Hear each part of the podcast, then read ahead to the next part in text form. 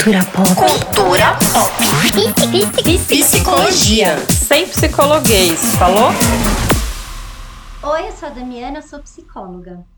Eu sou a Felopes, psicanalista, e esse é o Psycho Drops. Hoje a gente trouxe uma treta, uma treta, uma tretaça. Vocês pediram, a gente trouxe para vocês. Aquela ajuda para você que é psicólogo, que é profissional de saúde, que escolheu seu curso baseado. Qual tem menos número, então? Esse Drops do Psycho é para você. Lidar com dinheiro é treta, a gente sabe, a gente vive isso todo dia, a gente se esforça, mas sempre dá para melhorar. Daí a gente convidou a nossa amiga Keila Batista para trocar uma ideia sobre como organizar o consultório, as contas e tal, para começar o ano legal, literalmente, inclusive. Keila, se apresenta aí pra galera. Oi, gente. Oi, Fê. Oi, Dami. Oi, Psycho. Cara, é uma alegria imensa estar aqui com vocês, manas. Bom, meu nome é Keila Batista, eu sou mãe da Lia, capricorniana, e a minha atuação profissional é em planejamento financeiro e controladoria. Nos últimos anos, eu tenho me dedicado a trabalhar com empresas de pequeno porte que têm como missão transformar o mundo onde elas estão, transformar a sociedade, né, o entorno onde elas estão inseridas.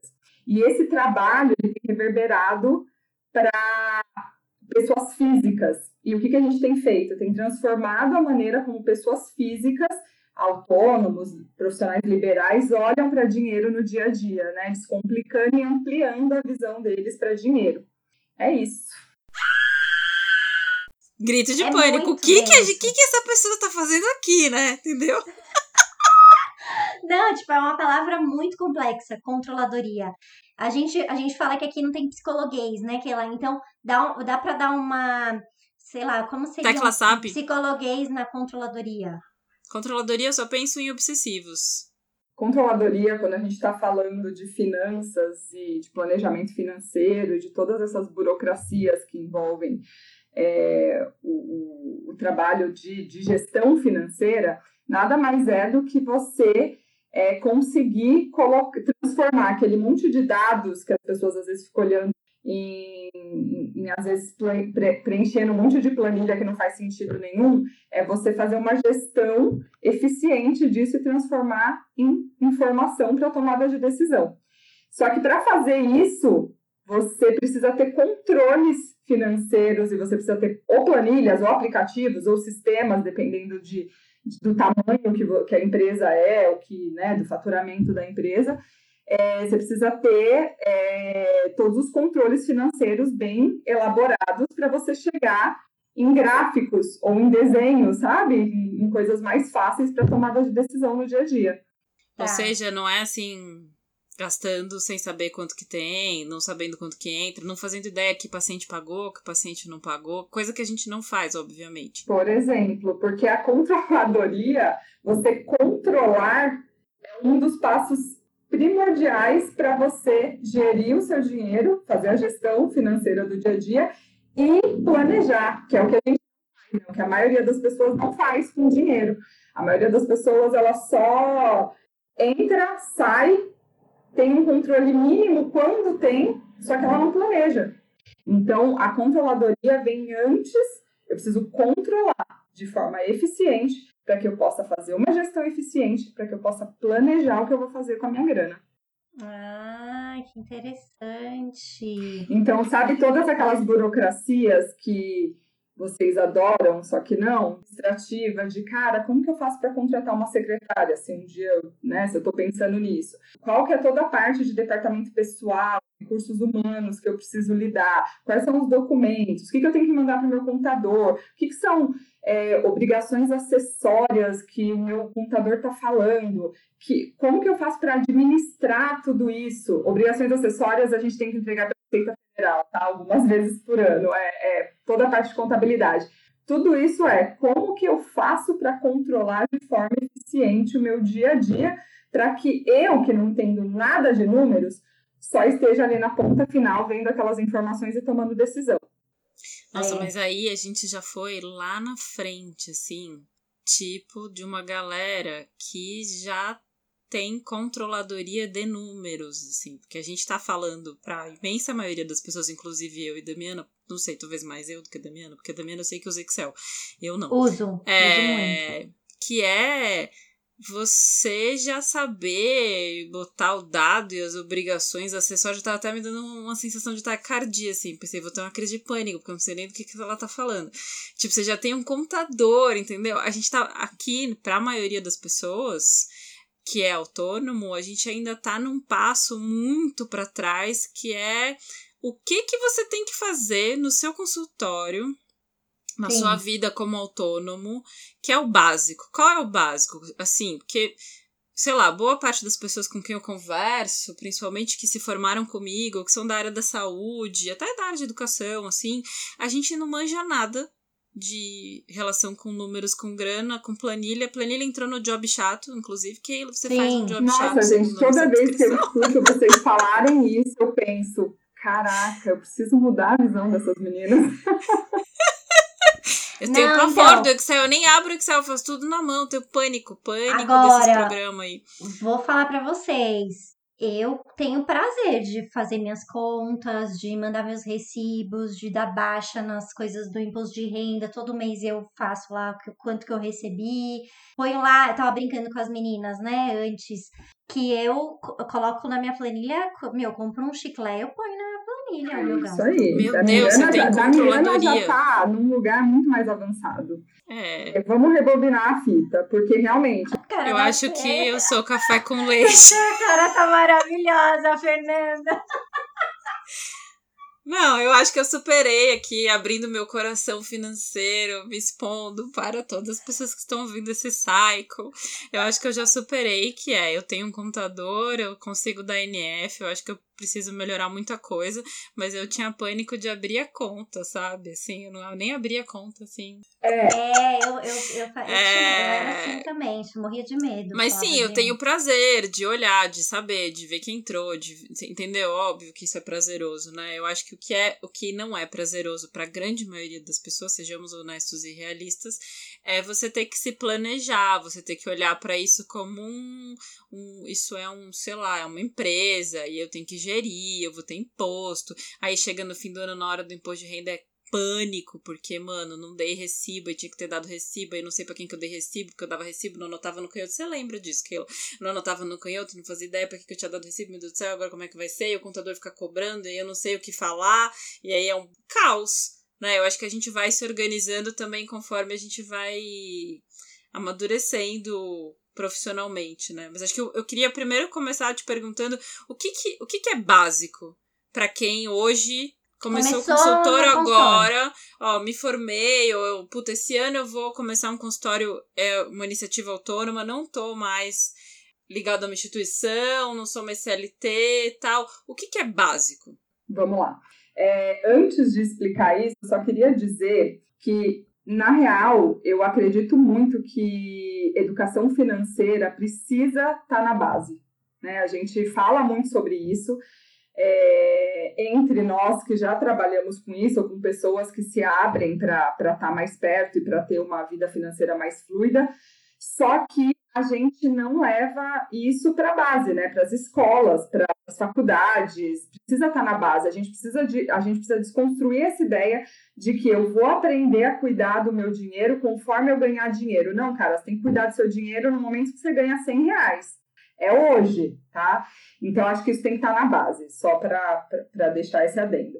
Agora, vamos lá. Acabei de me formar, não aprendi nada na base, porque ainda não estamos nesse mundo ideal. O que, que eu faço? É, a primeira coisa, né? Pra, a primeira coisa que a gente tem, hoje em dia tem muito, é, eu vejo muitas pessoas recebendo instrução de se transformar em MEI, tá? Então, como aqui a gente está falando com um público é, majoritariamente de profissionais da área da saúde, psicólogos e afins, é, a MEI, esse, esse tipo de profissional não se enquadra no, na MEI, tá? Que é o microempreendedor individual. Por quê? Porque existe uma diferença entre profissionais autônomos e profissionais liberais. Apesar do profissional liberal, do psicólogo, do dentista, do até o advogado, que entra também aí nessa, nessa base, ele ser um profissional autônomo, ele é um profissional liberal que precisa de formação é, precisa de formação técnica, precisa de formação, é, me fugiu agora a palavra, mas precisa de formação técnica para poder fazer o trabalho, tá? Então, ele é caracterizado como profissional liberal e profissionais liberais precisam ter uma base de contabilidade, de obrigações acessórias que não permite que seja MEI, porque MEI você não tem obrigatoriedade de ter contador, é, é bem mais simples, tá?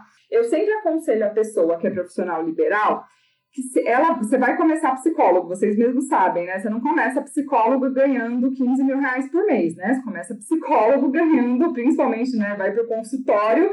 Então, a primeira coisa é: vou ter o meu consultório, vou atender no quartinho, na sala do fundo da minha casa. Quanto você vai gastar com isso? Primeira coisa, pegar um papel, para quem odeia Excel, depois a gente entra nisso, mas é pegar um papel, ok, eu vou gastar tanto de água, eu vou gastar tanto de luz, eu vou ter que pagar aluguel ou não.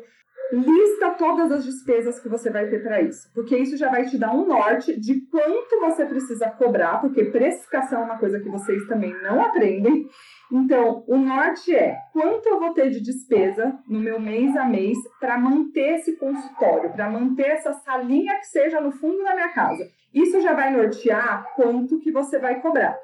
A segunda coisa é, ok, só que eu não vivo só para pagar despesa. Quanto que eu quero que sobre para mim nesse primeiro momento, baseado nos parâmetros da minha vida, né? Tem gente que tem um pouco mais de privilégio, tem gente que não, tem gente que tem uma grana guardada, tem gente que não. Então, baseado nisso, você coloca uma gordurinha, um valor a mais para você cobrar. E aí você traça o seu preço. Esse é o primeiro momento de olhar. Aí depois a gente vai para a parte burocrática, que é se eu não vou, já sei que não vou começar ganhando 15 mil reais por mês, muito menos que isso eu ganharei, então eu não preciso logo de cara ter um CNPJ. Como que eu vou trabalhar? Eu vou trabalhar de pessoa física atendendo pessoas físicas. E aí é onde entram dois termos técnicos, que as pessoas, um deles, as pessoas já estão um pouco mais acostumadas, a outra as pessoas ficam apavoradas, que é RPA, que é o recibo de pagamento autônomo, e o outro é o famoso carnê-leão. É, o meu é carnê-leão, o meu é carnê-leão, mas assim, se eu disser que eu sei fazer, é mentira. Quem faz é a minha contadora mesmo.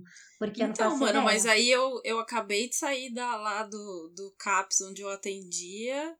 E Não aí eu tem vou montar dinheiro. meu consultório, brother. Eu já tenho que ter contador, cara. Fudeu, cara. Então, eu não vou sair desse bagulho, não. Sim, no começo a gente era isento. Eu acho que é isso também, né? No começo E a gente era isso, isento. né? Vamos, vamos, já vou entrar aqui, vou, vou interromper vocês para falar Ah, sobre então, isso. Porque acho que tem uma, tem uma particularidade, né? Tem várias paradas, a gente pode ir por vários caminhos, mas eu fiquei pensando num só, porque eu acho que é, faz um, um recorte deste trabalho, que é precificação. No consultório psicológico, ele vai levar em consideração o que, que significa dinheiro neste atendimento. Ele vai para um lugar subjetivo, né? Porque você tá dando critérios objetivos que eu acho que são importantes, porque Inclusive, talvez me ajude a pensar que de repente eu posso ficar mais um tempo nessa instituição antes de dar um passo de ir para um, viver só do consultório. É, mas que no jogo do atendimento, esse negócio da precificação, ele ganha uma dimensão subjetiva muito grande, porque dinheiro fala muito de quem é o sujeito que você está atendendo. E às vezes eu vou atender uma pessoa que não tem grana e que vai dar tudo que ela tem para pagar pra cacete a sessão, e vou atender um cara que tem muita grana e que o sintoma dele tem a ver com dinheiro, ele não vai conseguir pagar muito. Claro, Fê, mas aí que é E eu vou topar esse atendimento, e aí eu vou ter que fazer várias contas, eu vou pagar uma bica de supervisão, porque supervisão é caro, e aí eu vou gastar mais, aí eu vou fazer aquele curso de formação que eu preciso fazer. E aí a real é que, pra quem começou agora, a verdade é que, mano, demora pra ganhar dinheiro. Demora pra consultório. ganhar dinheiro. Mas eu acho, Fê, que. Mas não é que não seja impossível, mas eu acho que é legal pensar que os critérios objetivos a gente fica fugindo deles. Né? E os critérios objetivos também ajudam a gente a ter longevidade nesse trabalho. Porque ó, em algum momento, mano, por mais que você seja uma pessoa privilegiada, que alguém tá te bancando, seja companheiro, companheira, pai, mãe, sei lá, quem tá bancando, em algum momento, mano, você precisa pagar suas contas, e se aquilo não estiver pagando suas contas, você vai fazer outra coisa. Quantos amigos? Você também deve ter, né, Dami? Sei lá. Quantos amigos eu tenho? Eu tenho muitas amigas que abandonaram a psico porque não conseguiam viver de psicologia mesmo. É, mas eu acho que é importante você, você começar tendo, um, tendo uma noção de quanto você precisa cobrar.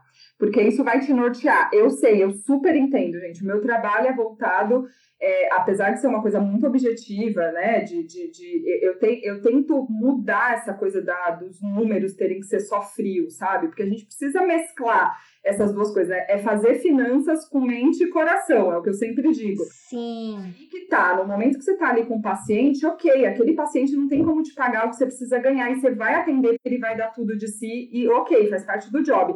Mas aí eu sei que eu tenho ali um, um, menos tanto na minha, no meu controle e que eu vou ter que correr atrás disso de alguma forma. Seja porque eu, eu faço trabalhos em paralelo, seja porque eu ainda estou no outro job, mas você precisa ter um norte. O problema é que a gente não, a gente começa sem nem ter esse norte, sem nem saber quanto que eu tenho que ganhar. Não sei, as pessoas não sabem. Sim, porque você já está pensando na controladoria do job e a gente ainda está num passo lá atrás, que é a controladoria da vida. Que é, eu não sei nem quanto que eu preciso para viver, se precisar saber que é isso. Bom, tô morando com meu namorado, minha namorada, tal. Quanto de grana a gente gasta de aluguel, quanto que a gente gasta de mercado, quanto isso, quanto aquilo, o que, que eu posso cortar, o que, que eu não posso cortar, o que, que, é, o que, que é essencial, o que, que não é, para eu poder seguir. Acho que isso também te dá um norte na hora que você pensa no seu trampo. Sim, com certeza. E aí, é, a gente. Eu estava ouvindo você falar da história do eu não vou olhar minha conta porque aí não, não preciso enfrentar isso. Eu lembro de uma história de uma vez que eu estava conversando com uma prestadora de serviço de um projeto, uma pessoa super querida, inteligentérrima, enfim, e ela falou para mim, e ela me fez uma pergunta: Ah, você sabe se aquele pagamento do último job foi feito? E eu disse: Olha, eu lembro de ter aprovado isso quando foi lançado e eu lembro de ter visto isso nas baixas, estava tudo ok. Eu falei, mas Fulana, isso já tem uns 20 dias, você não olhou para ver se caiu? Será que deu algum problema? Ela falou: Não, eu não olho. Ela disse a seguinte frase: Não, eu não olho minha conta para o prejuízo não se realizar. Ah, E é isso. sabe? Maravilhosa! É isso, claro que aí a gente está falando de um privilégio de não precisar olhar a conta, porque até uns anos atrás, se eu não olhasse minha conta, eu ia receber alguma ligação de alguém que eu estava devendo. Um lugar de, cara, qual é a nossa relação com o dinheiro? A gente tem medo de olhar o nosso extrato. Eu queria falar que, gente, várias vezes aconteceu eu ir na padaria comprar um lanche e meu cartão não passar, porque eu não tinha dinheiro. Então eu tinha que olhar minha conta sempre, porque às vezes eu ficava sem comer, cara. Não, não era assim, tipo, ah, vem o dinheiro do além. Então eu sempre tinha que olhar minha conta pra eu saber, dá eu comer essa coxinha? Não, não dá. Então é isso aí, tem que levar de casa. Teve uma época da minha vida, quando eu trabalhei na TAM, que eu usava o especial do banco, é especial que chama, né? Cheque especial. É, como parte do meu salário. Mas aí logo eu comecei a namorar o Vini e o Vini, ele é super organizado com dinheiro, extremamente organizado com dinheiro. E aí ele, meu, você usa o especial do banco? Eu uso. Ele, o que que acontece? Aí eu falei, nada, ué. Aí ele, nossa, mas o banco não te liga? Eu, não, imagina, não acontece nada. Ele, meu, não dá pra usar o especial, você paga muitos juros. E aí ele foi me mostrando lá o tanto de juros que eu pagava e tudo mais. E aí nunca mais, né, eu usei. Então, mas aí você teve um parceiro Sim. como educador financeiro, né? Que te Sim. ajudou nessa, nessa matemática. Inclusive antes de você começar a psicologia, né? Então talvez você também tenha entrado na psico já num outro momento, né? Assim. Essa ideia, esse, esse- isso que a Keila falou, de pegar o papel e escrever os gastos e entender o quanto que eu precisava cobrar e tudo mais, eu fiz com ele. Ele que me ajudou a ver tudo isso. Coloca, eu comecei o consultório, ele falou, vamos lá, vamos fazer as contas, quanto que você paga de sala? E aí eu fui tem- é, é, recortando meu valor a partir disso, assim, né? Ele me ajudou nisso. É, eu acho que eu nem fazia essa conta porque eu teria desistido da psico, entendeu?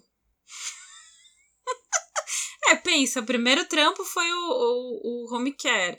35 reais a visita sem valer gasolina, valendo São Paulo inteira, saca? Melhor não pegar esse trabalho, Então, que eu pagava pra trabalhar. mas Fê, eu Aí- também... Ah, aí, aí mais tanto de supervisão, mais tanto de.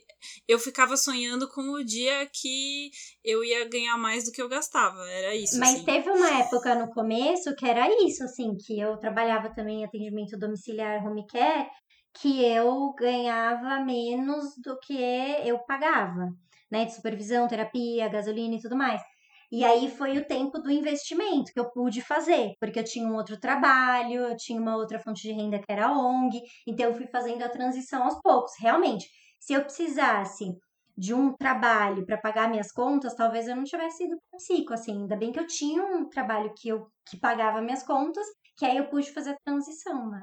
Então, eu acho que é isso que é legal do que a Keila tá falando de a gente fazer essa controladoria das contas para fazer essa transição de um jeito do pra quem quer ir para um consultório particular ou ficar metade do, do, do período num consultório tal, para fazer essa transição de um jeito com sustentabilidade, né? Porque se eu faço isso tendo alguma reserva, ou tendo uma fonte de renda X, isso me dá a possibilidade de conseguir estar tá lá, assim. Então, sei lá, mesmo que seja um trabalho, eu fico me lembrando assim, muitas amigas minhas se formaram e durante a faculdade, inclusive, faziam frila de garçonete. E eu só não fui ser garçonete nesse restaurante porque eu fui chamada para ser assistente de fotografia. Esse era o meu freela que bancava meu consultório. Então eu tinha lá um outro trabalho que bancava o meu consultório para eu poder ficar lá e as coisas que eu ia estudar e tal. Então eu acho que é bastante o, o começo, né? Porque diferente dos outros profissionais de saúde,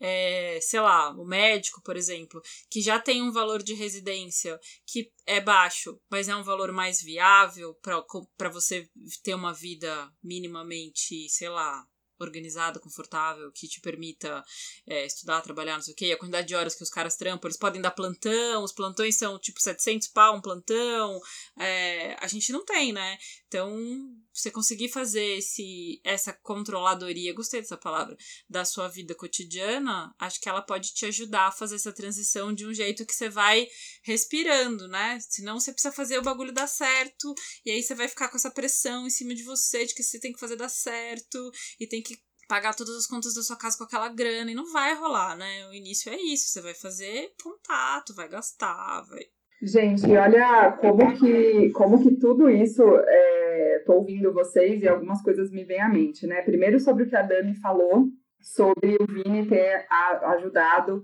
é, e ter ficado chocado que ela usava o limite da, da, da conta dela etc, né? Eu vim de um mundo corporativo de construção civil e incorporação imobiliária. Então, eram poucas mulheres, muitos homens. A gente está falando de engenharia, ou seja, matemática comendo solta em tudo que a gente fazia o tempo todo. E eu ouvi, eu saí da faculdade e fui para a primeira empresa que eu trabalhei, uma das maiores do Brasil, e aí o que acontece? Eu passei muitos anos, ou seja, eu era muito nova, eu tinha 22 anos, e eu passei muitos anos ouvindo quantos caras eram melhores do que eu em matemática. Fulano ia fazer porque, ah, o homem entende melhor de matemática, os engenheiros são melhores em matemática, e os engenheiros eram todos homens, né? Então eu demorei anos para ressignificar a minha profissão que eu tinha escolhido fazer da vida como uma coisa de não, não, peraí, esse lugar na mesa é meu, calma lá. Esse é o primeiro ponto. E o segundo ponto é que antes de fazer, eu me formei em administração de empresas. Em, antes de entrar em administração, uma das faculdades que eu queria cursar era psicologia. Vejam bem. Por isso que eu consigo lidar com finanças com a cabeça e com o coração. Deve ser um, esse meu lado um pouco psicóloga. E aí eu lembro da minha família é, conversando muitas vezes comigo, indo contra porque eu precisava de, um, de uma profissão que me desse dinheiro rápido, porque não dava, não ia dar para bancar o que precisava fazer depois da faculdade. E aí eu me, já gostava muito de finanças, já era do Grêmio Estudantil da minha escola, pessoa era tesoureira do Grêmio Estudantil da minha escola, então tinha já um viés para isso. E aí saí da faculdade, fui fazer especialização em finanças, depois em economia, enfim. E eu consegui reverter, ou seja, a frustração de não ter ido fazer faculdade de psicologia, me apaixonando como eu podia mudar a forma que as pessoas viam números, dinheiro, cifrão, né? Essa coisa toda. Porque a gente tem uma. A dificuldade que a gente tem com grana não é lógica só. Claro que tem uma dificuldade objetiva, concreta e tal. Mas a dificuldade que a gente tem, todos, e aí não importa que área que você é, ela é uma dificuldade subjetiva de gerenciar a grana. Porque é aquela que você fala assim, tá, eu sei quanto entra e quanto sai, mas eu quero ter um iPhone, sei lá o quê. Mas que, deixa eu te perguntar uma coisa.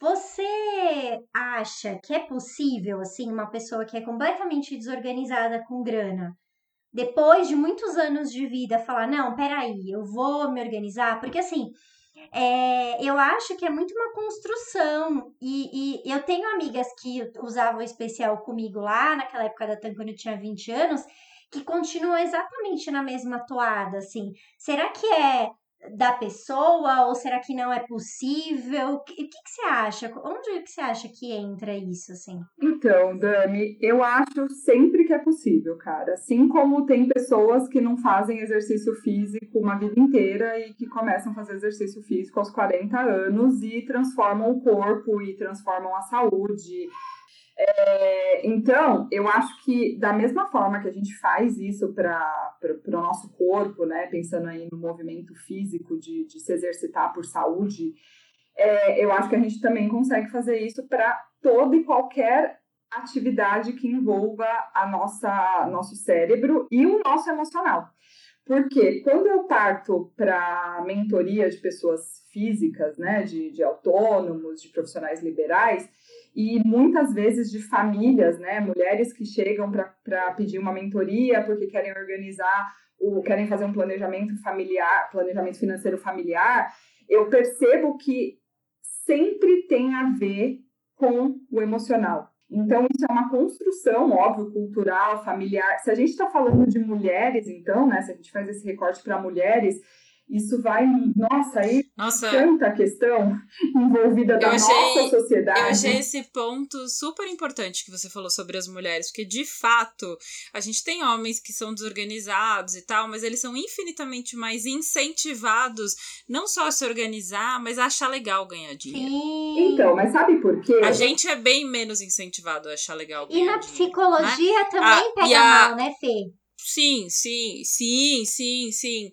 Eu acho que uma das coisas que a gente vai que você precisa desconstruir ou refletir ou pensar de que jeito você vai enfrentar isso na sua própria vida é a sua relação com a grana. É, a sua relação essa, valorizar seu dinheiro, val valorizar seu trabalho monetariamente. Monetariamente e pensar como é que você equaciona isso se você tem um questionamento com as questões do capitalismo, como é que você vai. Né, que, que orquestra que você vai fazer para sua própria vida. E acho que você tocou num ponto que eu acho que ele é fundamental quando você fala da história das mulheres, porque assim, até para eu conseguir me separar muitas vezes eu vou precisar de organização com financeira. Certeza. Porque quantos relacionamentos a gente vê com violência patrimonial do cara, violência patrimonial, tecla SAP, né? O cara que diz você vai se separar, vou deixar você Isso. na merda, em português. É, Cara, e, e aí, o quanto que isso é importante para sua independência. para você poder dizer, mano, fui, o beijo. O quanto tchau, de paciente que eu atendo que tá em processo de separação. E aí, quando o advogado começa a remexer as coisas, descobre que o cara ganha, tipo, mais que o dobro do que ela, e eles dividiam as contas igualitariamente. Não tô dizendo que não tem que ser assim, cada, cada casa vai Sim. ser organizada de um jeito. Mas assim, no sentido do cara ter um patrimônio financeiro gigantesco guardado e a mulher tá ali no fio da navalha. É, e eu acho que isso tem muito a ver com essa coisa da mulher, que do tipo, ah, a mulher não pode se preocupar com o dinheiro, né? A mulher é amor, o dinheiro é o oposto do amor. E aí a gente se ferra nessa, gente para você pensar como a discussão sobre feminismo né, é importante, o quanto que a gente ainda precisa avançar nesse debate, porque o que a gente está falando aqui ainda é botando esse cara no lugar de provedor. Porque aí eu lembro, sei lá, das meus, da minha avó, quando meu avô morreu, que não sabia como é que ia no banco, Sim. como é que fazia o bagulho da conta, como, né? E aí, mano, você tá pensando uma pessoa que não teria 90 anos hoje. Hoje em dia, a gente já faz isso, muitas mulheres fazem isso, tal, mas você ainda tem muitas relações onde essa situação de dependência financeira, ela tá posta é, sem que a gente perceba, né? A gente tá num discurso esquerdo, sei lá uhum. o quê, não, mas a gente tá numa situação de dependência financeira que você só vai descobrir nessa hora, na hora que você falar, mano, não tô indo mais, embora. E o cara vai falar, vai? É, é exatamente. Só que a gente tem isso daí na sociedade, gente, é, é muito pautado pela forma como a gente, como a gente cresce ouvindo que dinheiro é uma coisa suja, que dinheiro verdade, é uma coisa que está relacionada a poder e tudo isso é. Mas tá, né? Dinheiro Sim, é poder, claro mas não tá. jeito ruim. Não precisa ser Sim. ruim. Não, não precisa, não. Não é ruim, gente. Porque quando você ganha dinheiro, você consegue é, além de, de se colocar numa situação melhor, né? Você consegue ajudar a sua família, você consegue ajudar o seu entorno, você consegue ajudar as causas nas quais você acredita, você consegue. Cara, você expande o poder de alcance que você tem para ajudar o, o, né, é, é, que a gente lida ainda, a gente ainda está num país onde dinheiro e poder, a gente lembra muito de política, essa política suja que está sendo feita no Brasil, a gente lembra muito de que toda pessoa rica só quer saber de mais dinheiro em vez de ajudar, tá tudo vinculado a isso. E aí, quando você fala de homens ganhando muito dinheiro e mulheres não ganhando dinheiro, ou não sabendo administrar o dinheiro, é, colocando as mulheres nesse lugar que eu odeio, de tipo, ah, mulher ganha dinheiro, vai comprar sapato e bolsa. Gente, mas são joguinhos. Total! Joguinhos cabeleireiro! Tem vontade de morrer. Os joguinhos de menina no, no, Joguinhos de menina é uma, uma frase horrorosa, mas é que eles são exatamente assim: joguinhos de menina, bem caretão. É, é isso. É o jogo da Barbie. Você compra o sapato, troca a roupa, tem o closet aqui, dela. gente, eu tô aqui no quarto da Manu, que eu roubei o quarto dela. Ó aqui as polis. É, é ficar mudando, mudando roupinha. É isso aí. É, é, ali eu também tenho. É e aí. o cara tá lá sendo incentivado a ser o CEO de sei lá o quê. Né, né, né. E eu acho que não é à toa que a gente tá falando de mulher, porque eu pensei, demos uma fugida na pauta, bonito. Mas não, acho que não é à toa que a gente tá falando de mulher, porque quando a gente tá falando de profissionais de saúde, a gente tá falando da imensa maioria composta por mulheres, né? Os profissionais de saúde, a grande parte é composta por mulheres. E, e que estão, ao mesmo tempo, trampando, gerindo a casa e não estão fazendo delas, né? Guardando a grana para elas ou pensando em alguma coisa para elas. E o cara tá lá ganhando dinheiro dele, investindo em ações, sabendo o que, que são ações, sabendo o que é um trade, um broker, Sim. ou sei lá, que, aqueles nomes tão difíceis lá. Tipo, o cara tá manjando tudo e você tá lá gerindo a vida pro cara crescer. tô pensando na maioria, não tô dizendo que é assim com todo mundo, mas na maioria. E o profissional de saúde é, na imensa maioria, muito desvalorizado naquilo que ele ganha. A gente tem uma ideia, isso que você falou, que a gente tem que cuidar da grana desde os 100 reais, assim, era uma pergunta que eu tinha para fazer, que é essa coisa do empreendedorismo, né, gestão financeira insuportável que tem, a gente tem visto em redes sociais nos últimos tempos, que é guarde não sei quantos por cento, não sei o quê, né? O quanto que isso é possível para todo mundo, assim, sabe? Tipo, quando eu tô falando do tenha lá uma reserva para seis meses de salário, você tem que ter de reserva, não é assim? Essa, esse bagulho. Isso é possível para é, quem? É, reserva isso, de emergência. É, isso é possível para todo mundo? Isso é então, possível. Então, okay, mas assim, isso não é possível para a maioria das pessoas, né? É guardar uma grana, né? É, então, mas aí que tá, né, gente? Quando a gente tá falando de eu Estou totalmente consciente de todos os privilégios que a gente tem para fazer reservas de emergência ou para fazer investimentos, né? Dependendo dos investimentos e afins, né? O que a gente está tentando, o que a gente tenta desconstruir, tanto para principalmente, né, pra, desde a pessoa física para depois se tornar uma pessoa jurídica, é que a gente perca o medo de olhar para dinheiro e, consequentemente, que a gente perca o medo de ganhar dinheiro. Então, linkando aí com, com a questão das mulheres e da área da saúde, que a maioria são mulheres, óbvio, né? Porque a mulher está dado a questão do cuidado nessa sociedade, né? Então, vai muito para esse lugar eu, eu saio, quando eu falo que a educação financeira tem que estar na base, é na base de eu conversar e começar a explicar dinheiro para minha filha daqui a pouco, entendeu? É eu começar a fazer a minha filha. Não é escola, não é tipo, ah, minha filha vai para escola vai aprender de finanças. Não, não. É eu ensinar o valor das coisas para minha filha, o valor monetário, eu começar a conversar de dinheiro na linguagem dela daqui a pouquinho. Lia tá com cinco, daqui a pouco a gente tem que começar a falar sobre isso. E depois, para que essa criança já cresça sem ter medo de, de, do que, que é dinheiro, as pessoas têm medo de ganhar dinheiro. Porque tem travas emocionais, psicológicas aí, que tem a ver com essa questão do dinheiro ser sujo, do dinheiro. Nada bom vem de dinheiro, é uma frase que se fala para mim, tudo isso é para a gente continuar aceitando que ganhar um salário mínimo qualquer tá legal e segue a vida aí, entendeu? Então, Óbvio que existem aí alguns recortes, só que hoje, por exemplo, para você investir no Tesouro Direto, você consegue investir com 20, 30 reais.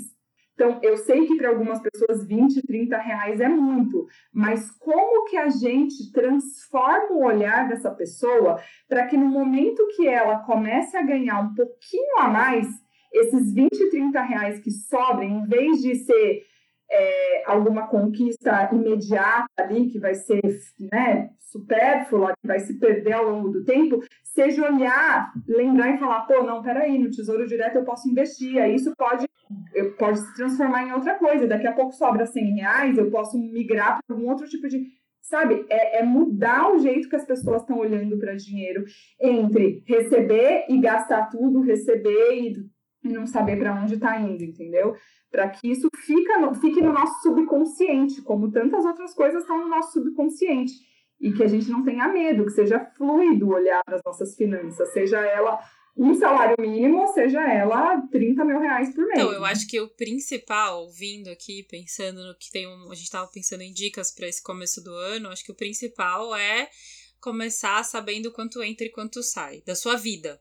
Isso inclui o chiclete da padaria ou isso eu posso pensar nas contas macro, assim, tipo condomínio, aluguel, é, eu preciso marcar realmente tudo, tudo, tudo, exatamente, cada realzinho que eu gasto. Nananana. Isso inclui o chiclete da padaria, Fê. Sabe por quê? Vou chorar agora. O escoamento de dinheiro, o vazamento, sabe aquela torneira aberta que fica pingando. Uhum. Então, o vazamento não é no aluguel, no condomínio. Isso a gente sabe de cabeça. Isso você perguntar agora. Quando você paga na escola, você pá. O, o problema tá na fatura do cartão de crédito. O problema tá naquele monte de restaurante, né? Antes, quando a gente podia ir. No iFood. Que a gente, tá no iFood, sabe? Gente, tá cheio de meme do Uber cheio de meme do Uber. Ai, cinco reais de Uber, gente. Como que veio Como virou mil na fatura? É, é isso aí. É, E aí que tá, né? As pessoas vão lá e falam assim: ah, então tá bom, então eu tenho que saber quanto que entra e quanto que vai sair, certo? Certo. Aí a pessoa vai lá, anota no papel, pelo amor de Deus, gente, parem de anotar no papel. Me deixa anotar no papel. Para, Deixa eu ser Fernanda, feliz. joga fora o papel. É planilha de Excel. planilha, Fernanda, eu vou te fazer perder esse medo. Aí a pessoa vai lá e faz o planejamento dela, né? O, o inicial, fala, não, tudo bem, então vamos lá, qual que vai ser o meu planejamento?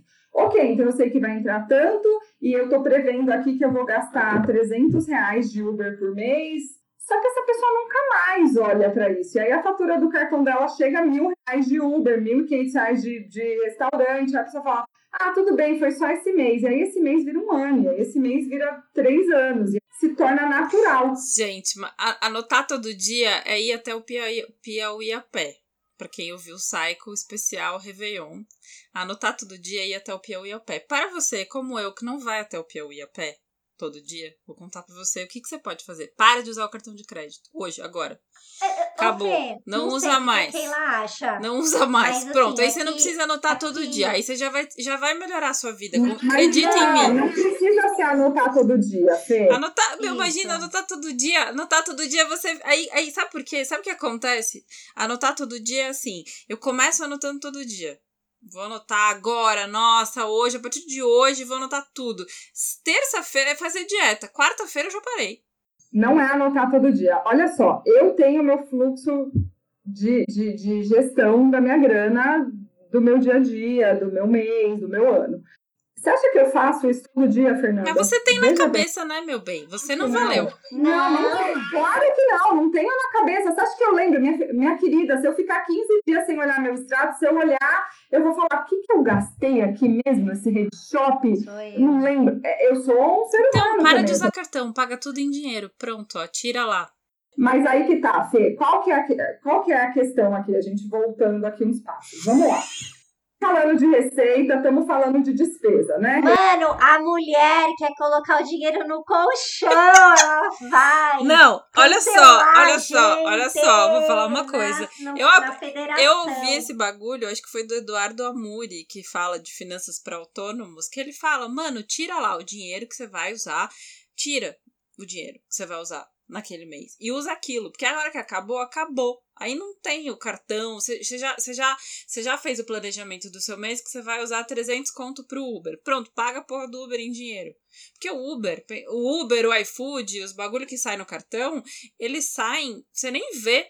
Você só vai descobrir no fim do mês. Você tem um infarto quando chega a conta do final do mês.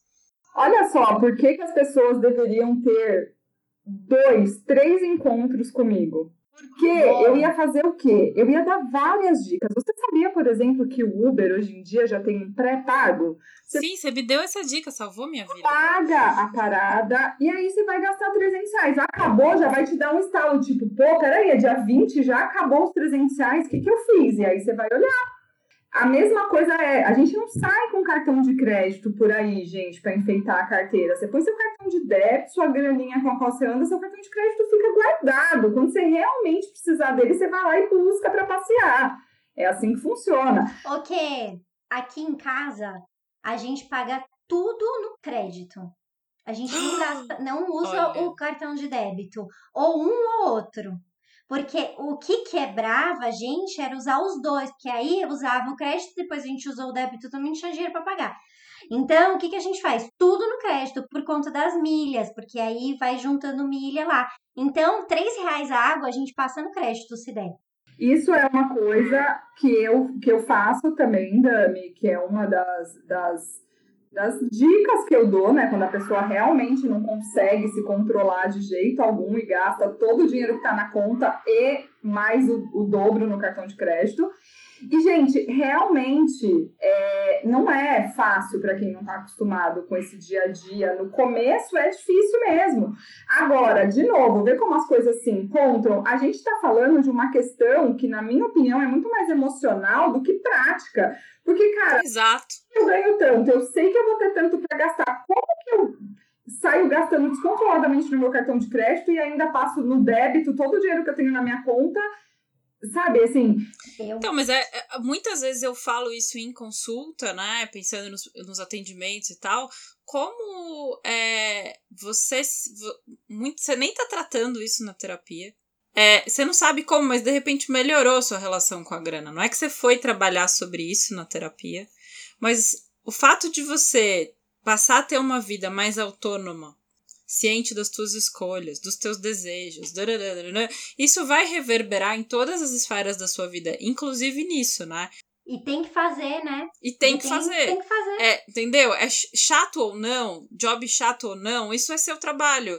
E olhar para sua grana é seu trabalho. Se dá conta se o que você tá fazendo tá entrando, tá saindo, o que, que você pode fazer para melhorar, ou como é que você vai fazer, né? É seu trabalho. Ninguém vai fazer isso para você. Eu acho que isso é uma construção que ela é subjetiva. Ela é uma construção de, de amadurecimento mesmo. Você olhar e falar, mano, é isso. Ninguém vai fazer para mim. Vou ter que saber, ah, não sei fazer, mano. Você vai chamar alguém, vai chamar você, fazer uma consulta. Não tenho grana pra ter um contador, mas eu vou ter que me organizar, porque uma hora eu quero me aposentar. O Fê, tudo isso que você está falando me, me remete aqui a quantas vezes eu chego é, em um cliente novo, né? A maior parte do, do- da minha carteira de clientes hoje são mulheres.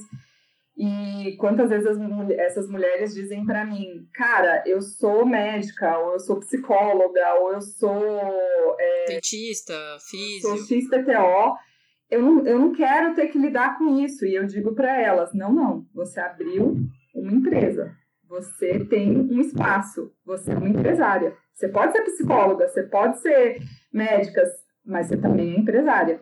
E aí, óbvio que isso eu tô dando como exemplo uma pessoa que já tem, né, um- uma Mas mesmo que ela não tenha, mas quando Keila. você traz, quando você traz para a relação de, de nós que somos autônomos, que somos profissionais liberais, a nossa empresa é a gente. E aí eu preciso entender que eu não sou só mais a Keila que trabalhava como CLT, meu dinheiro caía na minha conta, eu pagava minhas contas e aí o que sobrava eu, sei lá, fazia o que me desse na cabeça. Não, eu sou a Keila que tenho colab- pessoas colaborando com o meu trabalho, tenho que pagar essas pessoas e tenho que emitir nota para os meus clientes todo mês e tenho que fazer os meus recolhimentos de impostos e também vou atender os meus clientes, que é a parte que eu mais gosto. E mais, no meu caso, isso daí é amplificado, porque eu faço isso o tempo todo para um monte de gente. Na hora que eu sento para fazer o meu, eu queria que alguém fizesse por mim.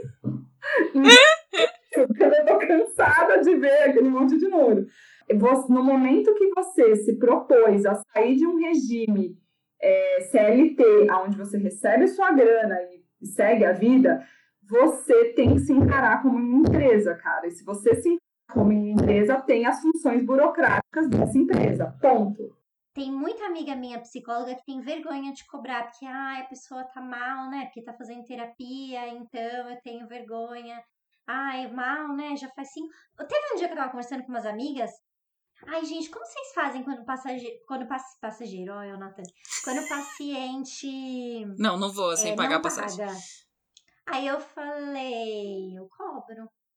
Sério? É, cobra, gente. Tem que pagar minhas contas, tem que pagar a conta da minha casa. E assim, eu não acho, eu acho que tudo bem. Se, se a pessoa não tem condições, eu acho que ok, a gente tem que conversar. Mas eu acho que deixar esse negócio em suspenso, em nevoado, sem estar tá resolvido, sem estar. Tá... Eu acho que é muito complicado também. Porque assim, um milhão de vezes eu já cobrei, a pessoa falou, Dami, eu não consigo te pagar esse mês. Não tem problema. Quando que você consegue? Ah, eu acho que mês que vem, tá bom. Quer continuar esse valor ou você quer pensar no valor é, pra gente renegociar valor?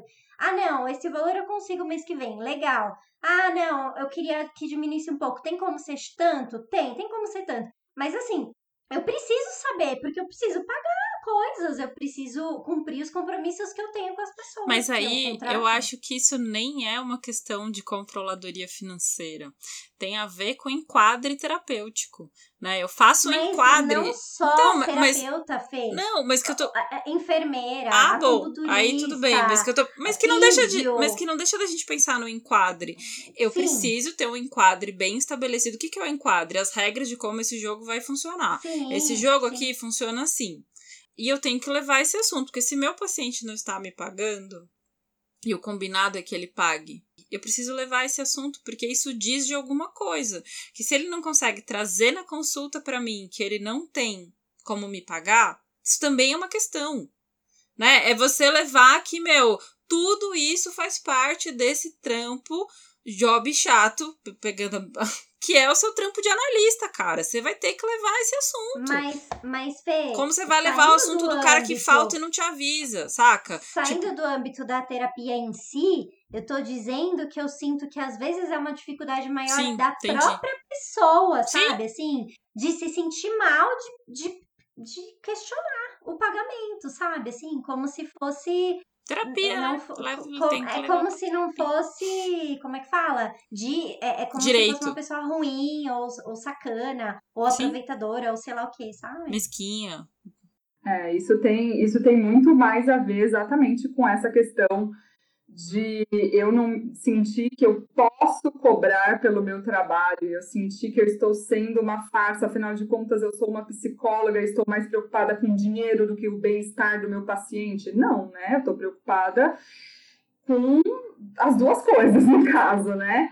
Agora, é, uma coisa que eu aconselharia é eu lembro de uma vez uma psicóloga que eu aconselhei sobre isso, que foi o seguinte: olha, a gente está com, com três meses aqui sem pagar, queria saber se você quer continuar, se você quer dar uma pausa para conseguir se restabelecer, né, e, e acertar isso, depois a gente volta, porque, gente, é muito sério você ficar com uma dívida ali um elefante branco que ninguém fala sobre ele. Precisa ser falado de novo, né? Tem a ver com essa questão. Pode ser uma gera... pode estar gerando angústia no próprio paciente que tá lá e não sabe como chegar nesse assunto, e aí vai virando uma dívida para ele também, enfim, né? Eu acho que é exatamente, é super importante que a gente toque, não tenha medo de falar sobre dinheiro. Acho que essa este é o a moral da história deste episódio, que era um drops e já virou um episódio.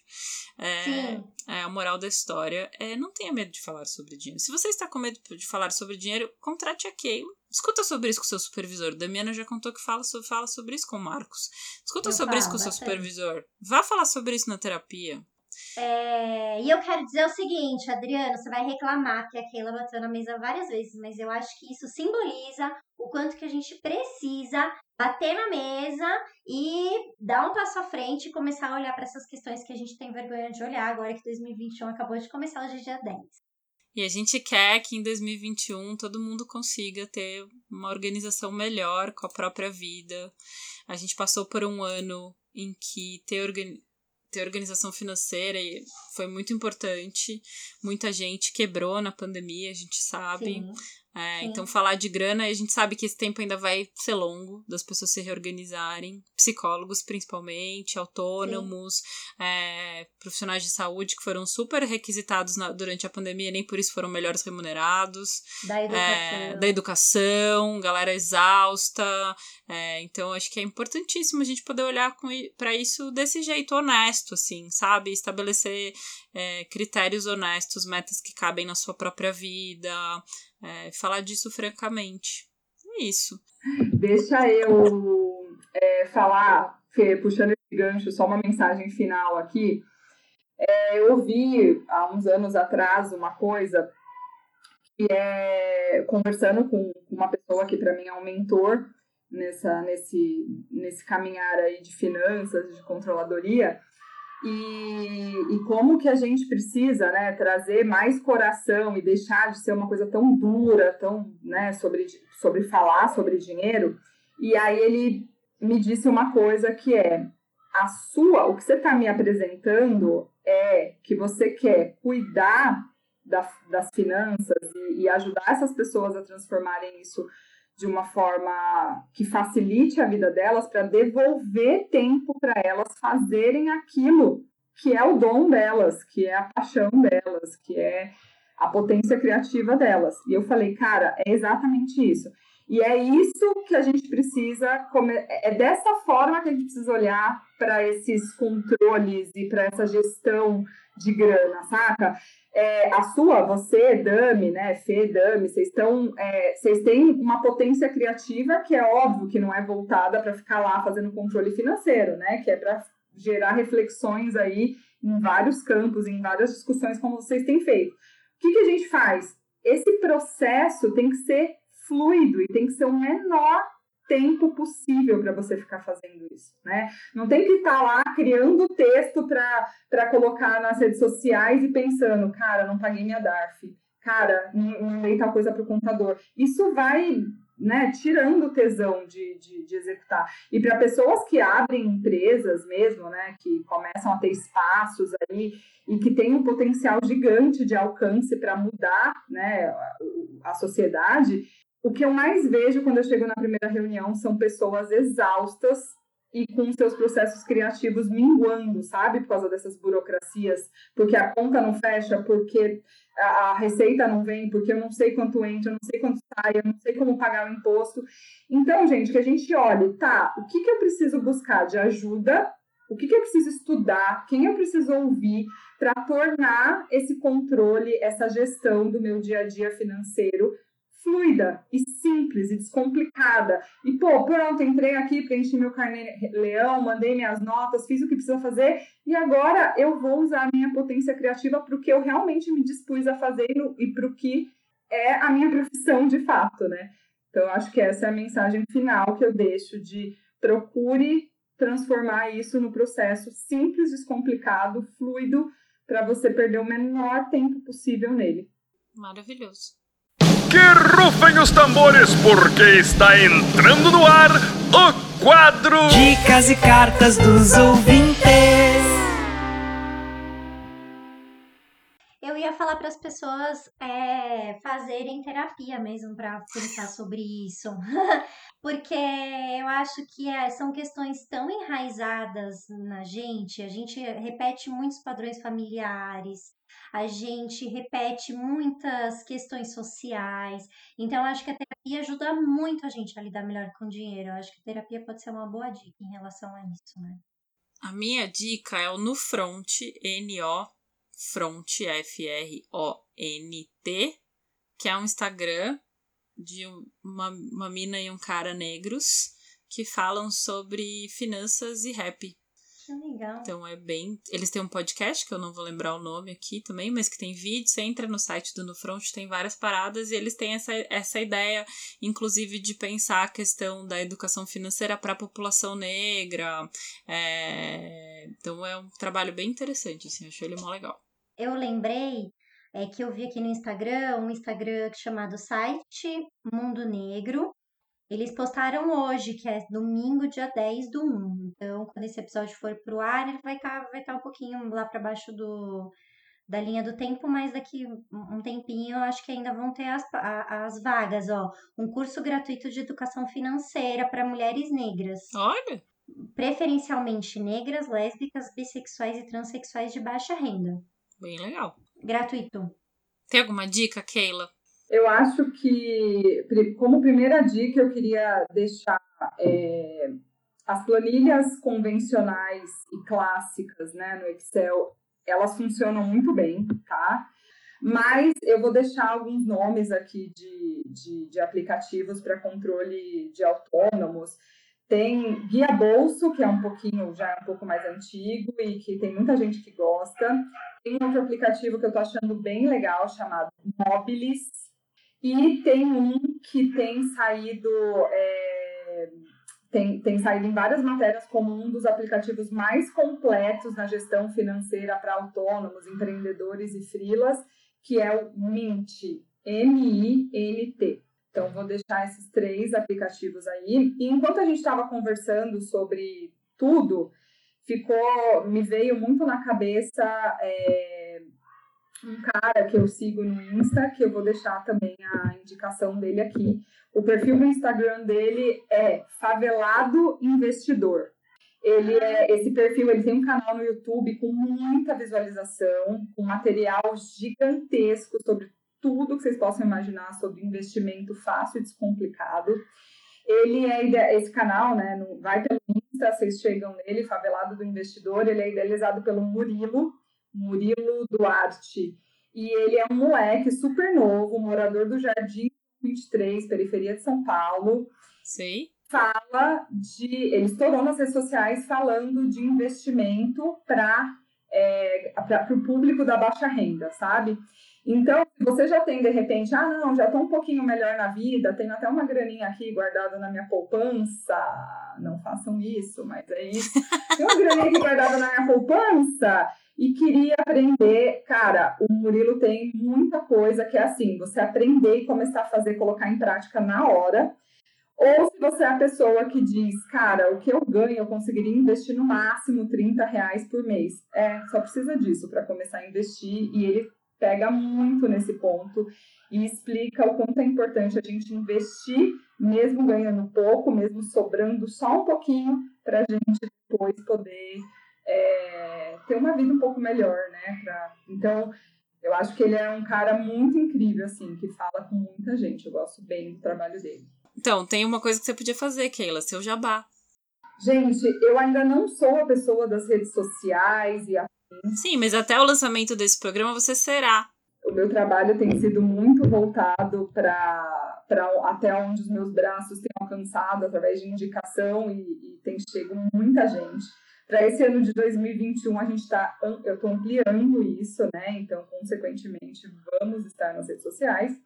And, é, se quiser falar, se, sendo PJ ou sendo pessoa física, falar sobre grana, melhorar sua relação, ter uma mentoria ou ter uma gestão financeira. Uma terapia financeira me manda um e-mail no eu.keilabatista.gmail.com e a gente vai tomar um café por hora ainda virtual e conversar sobre isso, entender o que Muito você bom. precisa. Eu tenho uma Keila dica. com K. Keila com K. A gente vai botar. Agora a gente tá botando as dicas, a gente tá muito organizada. Na nossa controladoria de posts. Tá maravilhosa. A gente vai ter. As dicas vão estar lá no Instagram. E antes da gente finalizar, eu quero dar a dica, porque eu acho que quando esse episódio já for pro ar, vai ter rolado um episódio dos meninos que editam o nosso podcast, que é o Adriano basicamente o Adriano, na verdade, que gravou com o Bruno sobre a história do trabalho e aí eles falam desde o início dos trabalhos Legal. e tal, até como é que a gente chegou na precarização das leis trabalhistas, nananana, que eu acho que conversa super com o que a gente falou hoje. O nome do podcast deles é Papo de Zé. É isso, galera. Foi ótimo. Muito bom. Obrigada, Keila! Beijo. Adorei! Beijo, beijo.